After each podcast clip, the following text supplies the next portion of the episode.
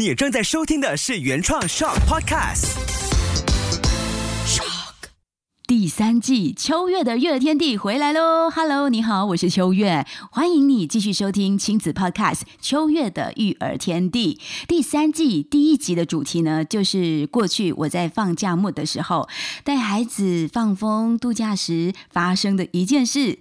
主角呢，就是年龄最小的 Kaden 嘛，他竟然竖起了中指。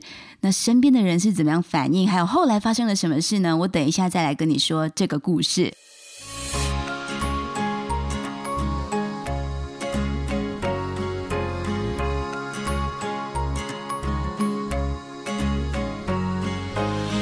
秋月的育儿天地。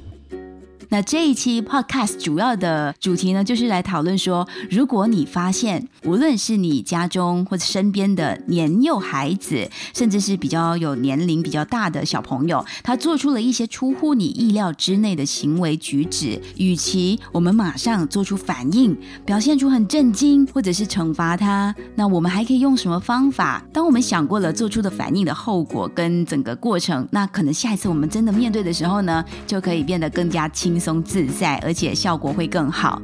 这一期会有好几位的爸爸妈妈，甚至是不是爸爸妈妈朋友也加入一起讨论哦，是非常好玩的。我把他们叫做秋月的育儿天地爸爸妈妈智囊团。那我非常感谢我的好朋友，甚至是我好朋友的朋友，很乐意也很真实的来参与回应这一期的育儿话题。小朋友竖起了中指，大人该如何反应呢？那听着节目的你，也可以先尝试自问自答。嗯，如果小朋友竖起了中指，我应该怎么去反应呢？你会怎么样反应？想一想，是惊讶、震惊、生气、质问、紧张，还是你可能会 大笑？那我们家 K 的马呢？他有一次无故的举起了中指，是我刚刚好是在拍摄影片的时候，他冲进了镜头内，对我举起了小中指，然后我当下脱口的第一句话就是。你为什么对妈妈比中指？是很紧张的。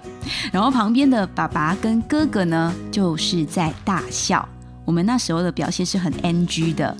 那他是刚好。小指甲在玩耍的时候弄破了一些些，就是有点需要修剪。那当下大人的反应就是会紧张啊，因为五根手指对小朋友来说其实是长得一模一样。那中指对于年幼只有四五岁的孩子来说，可能也没有特别的意义。所以这一期的主题呢，小朋友竖起了中指，大人该如何反应呢？第一点。其实就是要先考虑孩子的年龄，还有他使用中指的原因是什么。那对于很活泼、只有五岁的孩子，或者相对是比较成长期、有焦虑的情况，或者是青春期的孩子，或是青少年，育儿沟通的方式。当然也会不同。那我们就先以年幼的孩子来作为讨论的对象。当他们无意间使用了中指，你会怎么样去教他们呢？不如我们就先来听听我身边的爸爸妈妈智囊团会怎么做。第一位呢是人在关单的 Annie，你会怎么样去回应孩子呢？当他竖起了中指，你第一句话会说的是。小朋友，周末你会比出这样的手指数来的？谁教你的？你知道什么意思吗？哇，哎，你的反应是很真实的。我想这也是大部分家长很自然的反应。先会是问他为什么，然后知不知道这手指的意义是什么？那再有这位曾经在第二季在爸爸系列也上过来分享过两期的 Abby，很简单啊，这个他比了中指，你就要拿食指出来。两只赢了，好，更好玩。为什么要两只？Win，We。好，你听到的笑声呢，其实是等一下的另外一位妈妈代表，呃，是维婷，就是 Abby 的太太，她也跟小朋友有对话，所以底下有个小美眉会来回应中指举起来的这件事情。好，听了 Abby 爸爸的反应是很厉害的，对不对？请他再比食指，就是变成耶这样的感觉。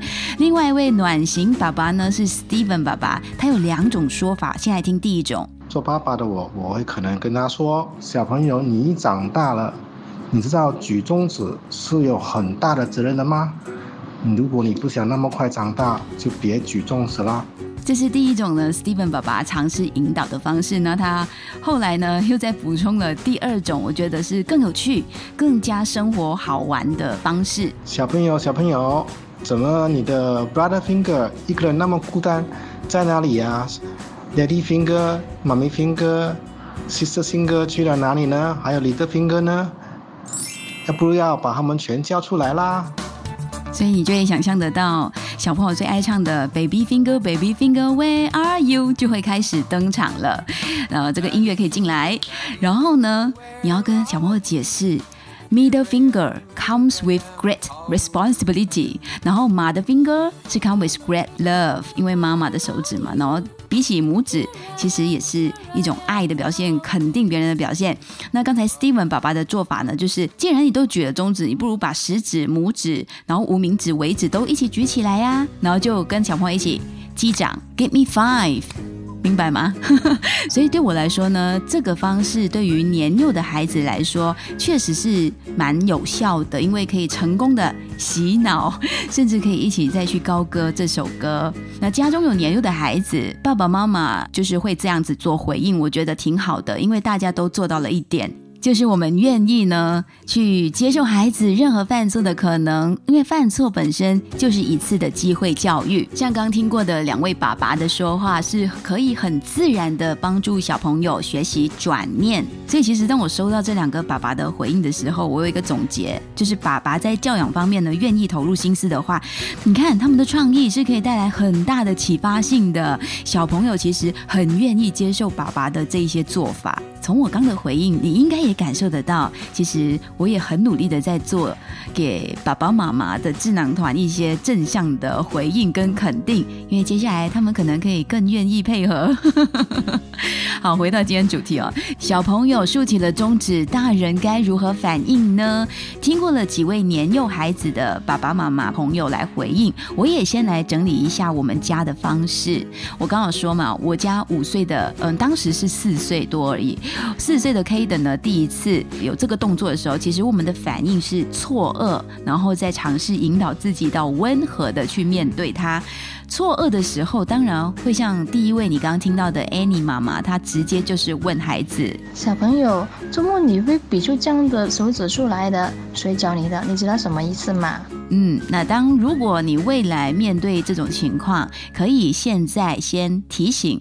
告诉自己，先给自己积极暂停，就是我们不要有任何的反应，我们就先优美的停在那边，不去追究，不指责，不生气。然后也提醒自己不要大笑，像小马那时候反应是大笑，也不要表现的特别的震惊，因为我的 NG 版就是我很震惊。我们家第一次的反应真的是很 NG。然后呢，也要提醒自己，我们要用的是平静和正向的心态去理解孩子背后行为的这些心理因素或者是其他的原因。所以很多爸爸妈妈都是做中学的，我也是做中学的。我平常就会也鼓励身边的爸爸妈妈朋友一起多看一些多。学习一些儿童行为心理学，也努力的去多了解孩子行为背后的原因，正确的去解读孩子行为和心理呢，才能够科学的去帮助孩子。面对他的问题，孩子也更快乐、更健康的成长。所以这就是爸爸妈妈持续进步的一种方式。像我面对自己小儿子举中指的这件事情呢，当我理解到他使用中指，其实第一次这么做是为了要告诉妈妈指甲有点状况，我要去修剪。那我们当下聚焦的地方，当然就不会再是哦，他举了中指这件事情了。我们就让这个行为呢飘过就好。他会因为大人的。反应没有很过敏，没有很过度，而把这个好奇心收起来，也不会频密的想要去测试，想要一直不断的去举中指，因为我们没有刻意的停留，他也不会觉得这是什么了不起或者特别的事。然后呢，再一次发生，就是因为好几个小朋友在一起玩，有 Kaden 弟弟，有 Kobe 狗狗，还有他们的表弟妹，还有十岁的表姐。说到这里，要提醒，就是小朋友一多就特。特别容易起哄，然后呢，也会在当中出现了逆反的心理。黑德马在玩游戏的时候举起了每一个手指都举，很好玩，就比来比去这样子的概念。但是，一举到中指的时候呢，大家起哄了，尤其那两个比较大的小瓜，而且表姐当时有手机在手，她就说：“我要拍照，我要拍照给姑姑看，就是给我看。”在那个情况之下，你想一下，这个小男生他一定是乐坏了，有人要拍照哎，我举中指，有人要拍照，表姐真的把照片发了给我。那我当时就揣摩我儿子的心情，他一定是觉得好玩呢。表姐要拍我，我就比给你看，的确是这样。然后呢，我一看到照片，我就哦，又来了，我要运功了，我应该怎么做呢？首先。我去跟他们会合，然后我就先请表姐把照片删掉，然后平和的告诉他：你作为比较大的孩子，像 Kobe 也是，你们应该发现到弟弟不明白这个举止的情况之下，你们应该去正确的。教导他，引导他，跟他说这样子举起来不太好哦，而不是反过来还要特别拍照来跟我说这件事，让他觉得很好玩，也不是起哄或高呼，这会让他觉得原来错的事做起来感觉很厉害，还可以好好的记录一下，对对，因为这是第二次看到弟弟翻转他的中指，所以我也觉得是时候直接去。下手解决这个问题了。那我的方法是怎么去处理的呢？我先来给大家听听几位爸爸妈妈智囊团他们是怎么去结交的。先来这一位是刚刚 Abby 爸爸呃身边的维婷妈妈。他也在现场跟他的小女儿做个互动，也可以听听看他是怎么去引导孩子的哦。呃，如果说是在幼儿园的，他可能会只是因为好玩，然后他不知道是什么意思，所以就可以呃用好玩的方式去跟他纠正回来。针对不同年龄层，会用不同的方式来教育了。然后七岁到十二岁是会让他试图让他明白这个手势的意思是什么。嗯，没有错，真的是要看不同的年龄层。就像我们一开始有。提到的那刚好，维婷的大女儿就是姐姐有在身边，我觉得她跟孩子的互动呢，也可以听得出，哎，她用了不同的方式来引导孩子对这件事的认知。姐姐，如果你看到你的 friend 他比中指，你会怎么样跟他讲？Bad because when you do this hand alone 吗？变成一个 unicorn 鸟，bad 的 unicorn。有画面吗？各位有画面吗？就小女生很喜欢看 unicorn 嘛，所以她觉得如果只有中指单独的站立在那边，高高的举起来，就像 bat 的 unicorn 啊。这个小朋友他的认知是那样，那也是一个可以去引导他用自己感兴趣的卡通来理解这个手势的意义。然后接下来这位秋月的育儿天地宝宝妈妈智囊团呢，是我的闺蜜。她虽然未婚未生育，但是她有。丰富的顾孩子的经验，因为姐姐的孩子很多，所以她有很资深的顾孩子的经验。那我就第一个闪过，哎，我可以问她，哎，来听 Jenna 非常有条理、很清晰的去分享她的做法。呃，基本上如果是小朋友说了一些会吓到我的词，还是做了一些手势的话，基本上我都会事先询问他们是。哪里学来的？再问他们知道这个是什么样的意思吗？如果他们说知道，我就叫他们可能先说一说，给我知道他们是在什么情况之下使用。等就从这里的话，我们来纠正他们的思维，什么东西、什么词还是什么手势，什么时候应该用，什么时候不应该用。灌输一些正确的教育的话，他们至少分辨这个东西是否应该使用。不然的话，你一味的只是跟他们说你不应该用这个词，因为他们不了解为什么他们不能够用，而别人的小朋友又可以用。当给他知道这个利与弊的时候，他自己来做这个选择，他也不要用。但是我们尽量大人不用的话，这些小朋友基本上是比较不会特意的使用吧，我觉得。嗯，所以从 Jenna 的回应，大概就可以再了解到，要理解孩子行为背后的真正的原因，也要回到我们大人的身上。而且成长的环境当中，他们接触的东西实在是太多了。像 Jenna 后来有补充到这一点，也是一种提醒。因为在外面学习固然是肯定会学到各式各样的知识嘛，但是最主要还是家庭教育的情况之下，他们学习的对象有没有使用？如果是家里的人也是有用些词汇、这些手势的话，你就没有办法把它摆在最正确的位置上。家里人还是父母亲自己也是要小心。当我们跟他说不能使用的时候，其实我们自己也不能够使用这些手势，不好的手势还是这些词汇。嗯，如果我再给你听接下来的这位呢，她是台湾妈妈，那她有丰富的育儿经验，因为两个孩子都很大了，也是两个儿子。那他自己本身呢也很会跟孩子交流，所以他一样最直接进入重点的就是这一句反应。我当下就会纠正他，并且要解释说明为什么不能这样做。因为小孩不懂嘛，才会做这样东西。如果看到了不教的话，这还对这个孩子是不好的。那听过了台湾资深妈妈的回应，就杰如姐。那接下来这位呢，是中国朋友易如妈妈，她会怎么样去跟孩子对话呢？来听听看。宝贝，你知道比中指是什么意思吗？这是对别人不礼貌的意思。所以呢，我希望你多指出你的大拇指。这是对别人赞扬的意思。民间有高手哦，高手在民间。所以今天这一期有一点不一样的地方是，先收集了一些爸爸妈妈或者有经验的朋友的回应。所以育儿这件事呢，在这一集是不是变得更加？有趣，更加好玩，更加值得去体验。所以第三季我们会有更多的声音加入，一起聊各种的育儿话题。秋月的育儿天地是不是让你感觉已经扩大版图了？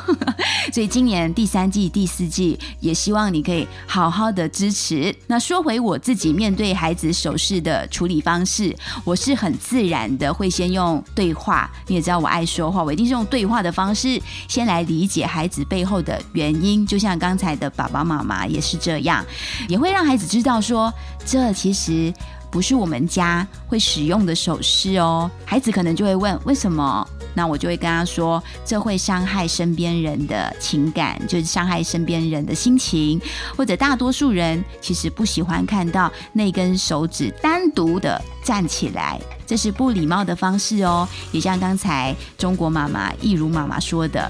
然后呢，就像刚才听到两位爸爸的回应方式，我会先请孩子用另外一个手势，或者用不同的手部运动一些动作来替代他停留在举中指，这个可能会有一些帮助，就是转移孩子的注意力。如果是年幼的孩子。会请他试着教他唱歌，像你记得刚才有 Baby Fingers，还有一首歌也是可以玩的，就是呃 Ipsy Bipsy Spider 的的的的的，然后你就可以用手指跟他做一些运动，这也会使他的手忙起来，不会想要再冒犯任何的动作，或者就是转移聚焦点去下一个活动了，例如邀请孩子画画、玩积木。